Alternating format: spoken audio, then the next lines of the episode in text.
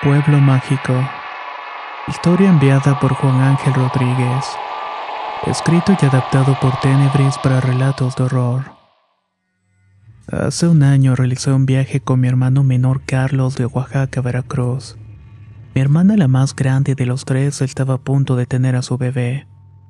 Mis padres decidieron viajar en avión para evitar tantas horas de viaje. Pero Carlos y a mí nos atrajo la idea de irnos en auto. Teníamos la intención de conversar un poco ya que Carlos estudiaba en la Ciudad de México, así que casi no pasábamos tanto tiempo juntos. Esa mañana pusimos nuestras maletas en la cajuela y pasamos a la gasolinera para llenar el tanque y salimos temprano rumbo a Veracruz. Los paisajes de la carretera eran muy hermosos. Carlos no paraba de hablar de lo difícil que fue para él acostumbrarse a la vida en la ciudad y de una chica que vivía en el mismo edificio del departamento de él. Por mi parte, lo escuchaba riéndome de vez en cuando de sus ocurrencias y diciéndole cómo iban las cosas en la casa. Cuando entramos a Veracruz noté que el tanque comenzó a vaciarse bastante rápido. Me orillé a revisar si había alguna fuga, pero no encontré nada extraño. Avanzamos un par de kilómetros más y quedó completamente vacío. A mí me pareció bastante extraño ya que debía alcanzarnos para llegar hasta la casa de mi hermana. No entendí qué estaba pasando y Carlos no pudo ayudarme mucho porque no sabe ni siquiera lo básico sobre mecánica. El asunto se puso más tedioso cuando nos dimos cuenta de que no había señal en los teléfonos. No estaba seguro en qué tramo de la carretera nos encontrábamos y no pasaba ningún auto. Es una carretera, dijo Carlos. Alguien va a pasar tarde o temprano. Esperamos alrededor de una hora y media y en todo ese tiempo no pasó nadie. Yo ya estaba hambriento y de pésimo humor. Carlos siempre fue más extrovertido y optimista. Me dijo que camináramos por los alrededores a ver si encontrábamos alguna tienda, gasolinera o una casa que nos pudiera ayudar. Yo me quedé en el carro revisando los sensores, la bomba, el tanque y todo lo que me pudiera dar una explicación de lo que había pasado. Estaba preocupado por eso y porque no pudimos avisarle a nuestra familia que íbamos atrasados. Media hora después volvió Carlos levantando los brazos y corriendo hacia mí. Güey, más adelante hay un camino que lleva a un pueblito. Desde ahí puedo ver los techos de la casa y todo. ¿Y por qué no fuiste? Le pregunté malmorado. Ya aliviánate. Estás así porque no hemos comido. Podemos orillar el carro cerca del camino y vamos al pueblo por comida y gasolina. No ha pasado nadie por aquí y sin gasolina no creo que se lo fueran a robar. Ándale, entre más nos tardemos peor se va a poner. Eso le di la razón y lo más importante para mí era ingerir alimento. Entre mi hermano y yo empujamos el auto hasta que encontramos el dichoso camino. Noté que lo que había dicho Carlos era cierto. Desde la vereda podía verse algunas casas con teja curva. En realidad no anduvimos mucho. Serían unos 10 minutos de caminata cuando llegamos al centro del pueblo. Me recordó un típico pueblo mágico mexicano y había un pequeño jardín con un kiosco en el centro. Las casas parecían viejas y todas pintadas de rojo con blanco. Por un momento pensé que habría señal en ese lugar, pero fue inútil. Vimos que una casita tenía pegado logo de Coca-Cola. A todas vistas significaba que era una tienda, pero para nuestra mala suerte se encontraba cerrada. Lo que sí estaba abierto era un pequeño restaurante y mi hermano y yo entramos dando los buenos días. Había mesas blancas cubiertas con manteles de plástico y sillas de metal. Desde la entrada podíamos oler el café de olla y tortilla recién hecha. A mí se me estaba haciendo agua a la boca y por mi parte mi hermano seguía dando los buenos días y preguntando si había alguien que atendiera.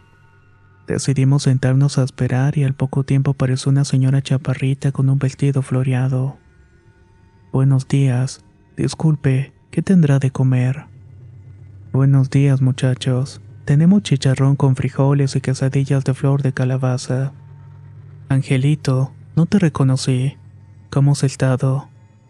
Y qué milagro, Carlitos. También estás por aquí. Me da mucho gusto verlos a ambos. Creo que no pudimos disimular mi cara de sorpresa. Por un momento creí que era una persona de Oaxaca que nos había conocido de pequeños o algo así. Miré a Carlos con cara de buscar respuestas, pero él solo se alzó de hombros y preguntó por el baño. La señora se sentó en la silla que acababa de desocupar mi hermano y me preguntó por mis padres. Lo más extraño de todo también es que preguntó cómo estaba Andrea, mi sobrinita. Si ya había entrado al kinder y si mi hermana pensaba darle un hermanito. Disculpe, pero es que mi hermana apenas va a tener una niña. Yo creo que nos está confundiendo, le dije bastante incómodo. ¿Qué acaso no son Ángel y Carlos Rodríguez? Siento que no los confundo. Carlos estudió en México hace unos años y tú estuviste en Oaxaca hasta que se cambiaron todos a Veracruz por la enfermedad de tu mamacita. ¿Cómo no los voy a reconocer si han pasado muchas veces por aquí? ¿Vienen tomados o qué? Para entonces Carlos estaba detrás suyo escuchando lo que estaba diciendo. Noté que también puso la cara de sorpresa pero rompió la tensión poniendo un dedo sobre la sien para darle vueltas. Estaba insinuando la locura de la señora. Decidí no tomármelo tan a pecho y pedimos comida para los dos. Bueno, siéntense, ahorita se los traigo, agregó la señora antes de irse. Carlos se volvió a sentar en la silla preguntando qué ocurría allí. Yo me alcé de los hombros porque en realidad no entendía nada. Algunos datos concordaban con nuestras vidas, pero lo demás no. Era como si ella supiera de alguna forma lo que iba a sucedernos y lo tomaba como presente. Unos 15 minutos después llegaron los frijoles y el chicharrón para desayunar. La comida estaba deliciosa o más bien era el hambre que traíamos. Después vimos que se estacionó un tráiler bajo un señor que entró en el restaurante. Primero se sentó en una mesa al lado de nosotros, pero luego se nos quedó viendo y dijo, Ángel, qué milagro. Ya tenías tiempo sin aparecer. Y Carlos, te noto hasta más joven. ¿Cómo se ve que la capital te favoreció? A ver, cuéntame, ¿a dónde van? El hombre se sentó en nuestra misma mesa con todo y cara de confusión. Carlos fue quien habló esta vez y le dijo que no lo recordábamos y que seguramente nos estaba confundiendo con otra persona. Sin desaprovechar la oportunidad, le preguntó al trailero si sabía de algún lugar donde pudiéramos conseguir gasolina. Ah, si es por eso, no se preocupen. Yo tengo un galón que les puedo vender. Nos dijo.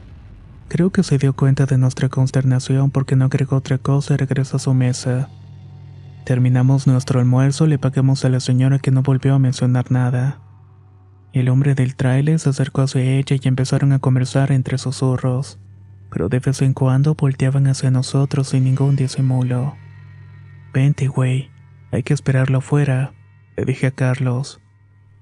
No les miento al decirles que este ha sido el almuerzo más incómodo en toda mi vida. Lo que más deseaba era poder largarnos de allí.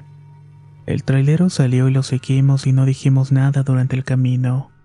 Cuando nos dio el galón de gasolina nos cobró menos de la mitad de lo que costaba. Insistimos en que recibiera el dinero completo, pero nos dijo que hoy por nosotros y mañana por él.